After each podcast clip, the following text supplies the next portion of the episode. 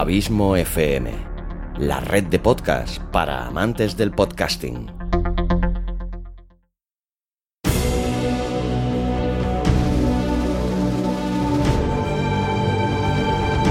Una producción de Abismo FM y Lorincisus, creada para todos aquellos que quieren disfrutar de su tiempo libre escuchando grandes historias.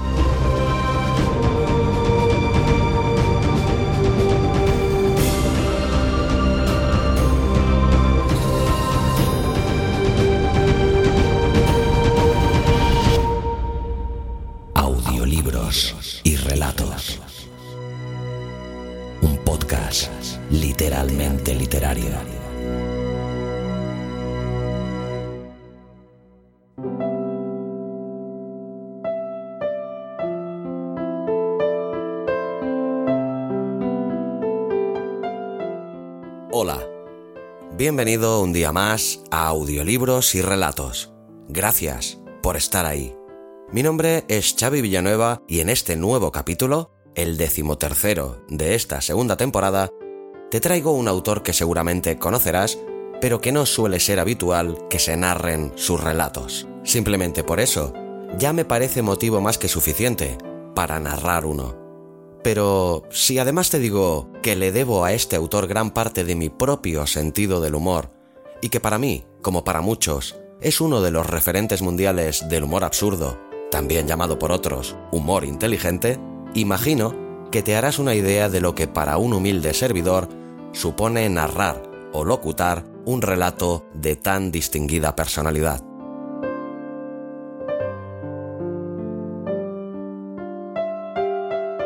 Este autor, aunque ya lo sepas porque sale en el título, no es otro que el inmenso Groucho Marx. Comediante, actor, cantante y escritor, Groucho pasó casi siete décadas haciendo reír a la gente con su entusiasmo y su agudo ingenio. Nací a muy temprana edad, ironiza él mismo en Groucho y yo, novela que escribió en 1959. Nacido en 1890 en Nueva York, Julius Henry Marx era el tercero de cinco hijos de una familia de emigrantes judíos franco-alemanes encabezada por su padre, un sastre desastroso, y su madre, Minnie, auténtica fuerza creadora de los hermanos Marx. Y es que fue ella, descendiente de una familia de artistas de vodevil, la que alentó la carrera escénica de sus cinco hijos como medio de salir de la miseria.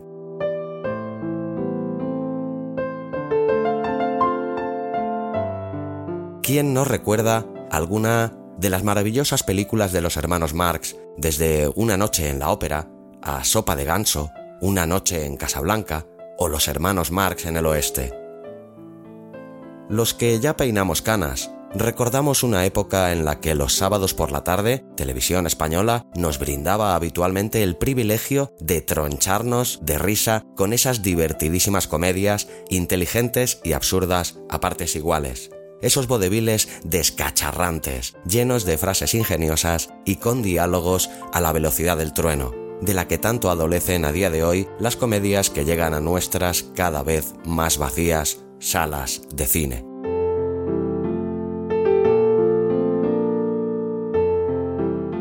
Esta verborrea queda también bien patente en su faceta literaria. Los libros de Groucho Marx pocos, pero imprescindibles, están preñados de ese finísimo sentido del humor, de su amor por lo semántico y los juegos de palabras y por esa lucidez y genialidad que hacen brillar con luz propia toda su obra creativa.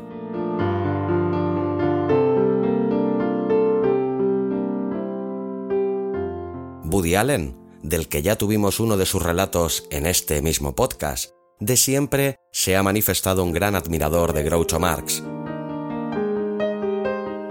que nunca se cansaba de repetir frases ingeniosas de su propia cosecha, como que no aceptaría pertenecer a un club que admitiera entre sus miembros a alguien como yo, o como el matrimonio es la principal causa del divorcio, o sin duda una de sus mejores como es es mejor callar y parecer estúpido que hablar y despejar las dudas definitivamente. De lo que tampoco se dejó nunca de quejar el gran Groucho Marx es de que se le atribuyeran otras muchas frases supuestamente ingeniosas que él nunca había dicho, como la falsa leyenda de que en el epitafio de su tumba ponía Disculpe que no me levante. Es un hecho más que demostrado que esta leyenda es totalmente falsa. El relato que te traigo hoy se titula Mi mejor amigo es una perra y está extraído del imprescindible libro de relatos Memorias de un amante sarnoso, al cual te invito a que le des una lectura. Seguro que te echas unas buenas risas. Este relato en concreto es una buena muestra del tipo de humor del que siempre hizo gala nuestro querido y siempre añorado Groucho Marx.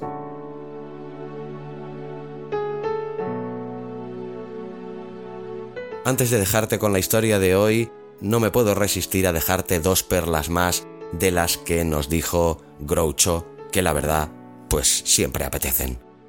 La primera es, pienso vivir para siempre o morir en el intento. Y para acabar, la segunda sería, estos son mis principios. Si no le gustan, tengo otros. Ahora sí, te dejo ya con este fantástico relato. Bienvenido, bienvenida a Audiolibros y Relatos, un podcast literalmente literario.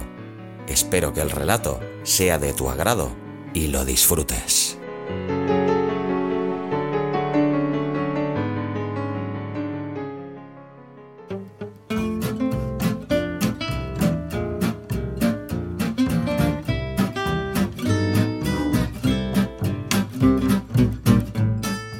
Amigo es una perra, de Groucho Marx.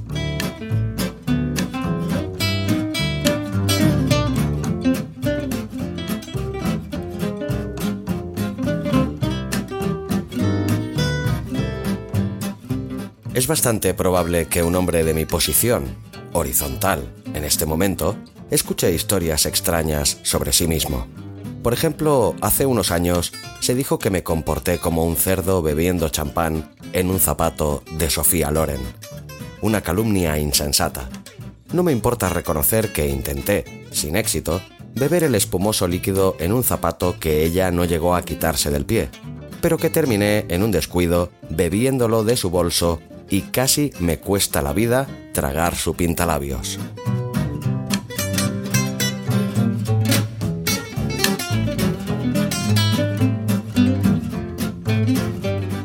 Ahora andan chismorreando que no me gustan los perros. Nada menos que los perros. Cuando si alguien en este mundo es mi amigo de verdad, ese amigo es Satsa, mi perra danesa. Desde hace años somos inseparables, y la única razón por la que no viajó conmigo recientemente a Nueva York fue porque no le quedaba dinero para el billete de autobús. Debo reconocer que Nueva York es un lugar muy solitario sin mi perra. Tanto es así que cuando veo a una chica guapa con un perro en el hotel, se me saltan las lágrimas e invito al chucho a una copa en el bar.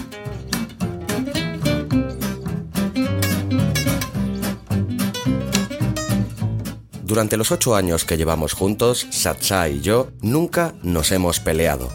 Bueno, a veces me muerde, pero cuando lo hace, yo la muerdo también para que sepa quién manda en casa.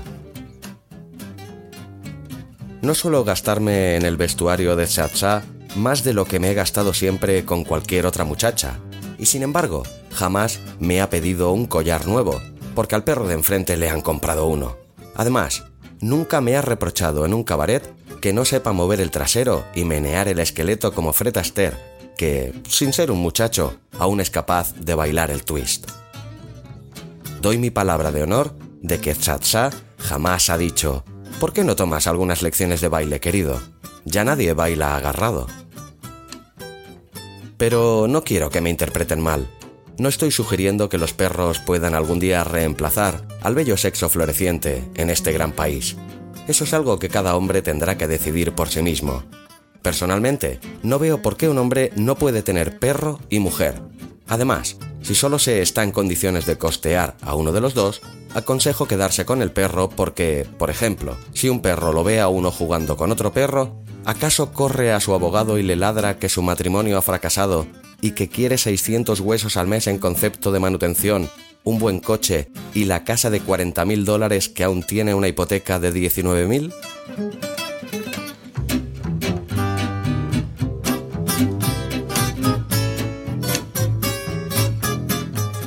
Solo una vez me decepcionó un perro, y fue cuando adopté a Alonso, un enorme San Bernardo que trabajaba en los estudios. Había actuado en una película con un sueldo de 12 dólares diarios y parecía sentirse bastante solo. Yo habría preferido llevarme a casa un perro de los que ganan 1.500 pavos por semana, a Lassie, por ejemplo, pero esos se juntan con gente mucho más refinada que la gentuza que me rodea.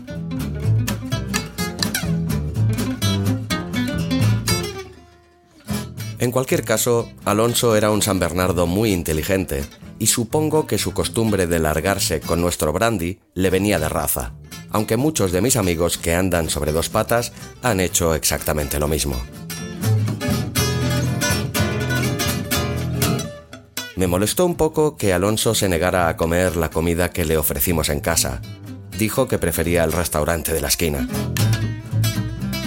Y no es que la comida en casa no sea buena, que nadie se forme una idea equivocada, por mucho que algunos se empeñen en hacérmelo saber. Una mujer me dijo un día, tu comida no vale ni para perros. Casualmente, Alonso andaba por allí y me parece que fue eso lo que lo empujó a cenar fuera.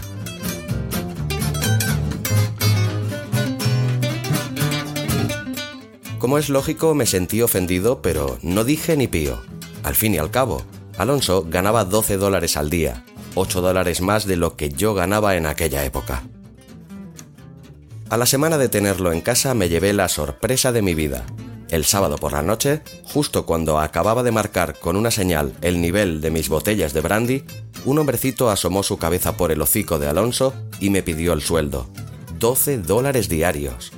Por supuesto, yo tendría que haber sospechado que algo no iba bien desde la tarde en que mi novia entró en la sala de estar con un gato y Alonso, en vez de abalanzarse sobre este, como habría hecho cualquier otro perro, se abalanzó sobre mi novia. Posiblemente aquel incidente hizo correr el desagradable rumor de que no me gustan los perros. Hubo personas que dejaron de invitarme a sus casas, las mismas que no me habían invitado nunca durante años. Las señoras pasaban de largo sin dirigirme la palabra, e incluso mi barbero me hizo un tajo. Me dolió mucho. A pesar de todo, a mí me bastaba con que mi perro siguiera creyendo en mí. Mi desmesurada afición por los perros no significa, por supuesto, que no sienta cariño por otros animales de compañía. Toda mi vida he tenido en casa bichos de una u otra especie, ya fuera un pariente lejano o una mofeta. La verdad es que no son tan distintos. Una vez, cuando era niño, me regalaron un par de conejillos de indias, a los que, con alguna dificultad, llegué a querer como hermanos. Dicho sea de paso, aprender a querer a mis hermanos fue mucho más difícil. Pues bien, los dos conejillos de indias se instalaron en nuestra bodega y una tarde descubrí que todo el suelo estaba literalmente cubierto de estas pequeñas criaturas. Entonces yo no tenía un corazón tan grande como ahora y solo era capaz de amar como mucho a 30 o 40 conejillos de indias. Estaba en un aprieto. ¿Alguien sabe lo que es estar en un aprieto toda una tarde con 96 conejillos de indias? Véndelos, me sugirió mi hermano Harpo. Si eso es todo lo que tienes que decir, le repliqué, no te molestes en volver a abrir la boca. A partir de aquel día, Harpo no volvió a hablarme, y no es preciso decirles lo que eso me complace. Gummo, otro de mis hermanos, bajó a la bodega y me dijo también, véndelos. Como ninguno de ellos mostró el más mínimo entusiasmo por mis peludos roedores, acepté la sugerencia y fui a una tienda de animales domésticos que estaba cerca, donde ofrecí mis 96 conejillos de indias por 20 miserables dólares. El dependiente se rascó la cabeza. Empezó a pasearse de un lado a otro y luego, dando un puntapié a dos conejillos de indias que se interpusieron en su camino, contestó. Te diré lo que voy a hacer. Te regalo 100 conejillos de indias, una cacatúa y te pago 3 dólares en metálico. Pero volvamos al meollo de la historia. El mejor animal doméstico en cualquier época del año es una corista sencilla y sin pedigrí. Al igual que sucede con el gato de Angora, la corista permanece fiel a cualquier hombre que la mantenga. Sin embargo, y por desgracia, la semejanza se termina ahí, ya que mientras uno puede llevar al sótano al gato de Angora para darle un tazón de leche, la corista insiste en ir a cenar al pabellón o al Club 21, donde una cena para dos personas cuesta unos 68 dólares, sin contar la propina del camarero.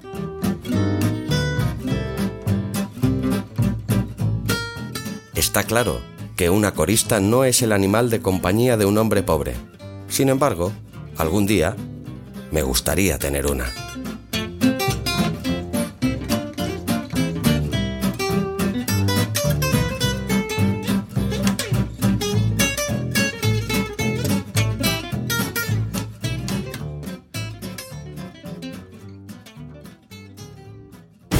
Si te ha gustado el relato, ayúdanos a hacer crecer este proyecto compartiéndolo en tus redes sociales o dejándonos un comentario tanto en el propio podcast como en su correspondiente artículo en la web abismofm.com.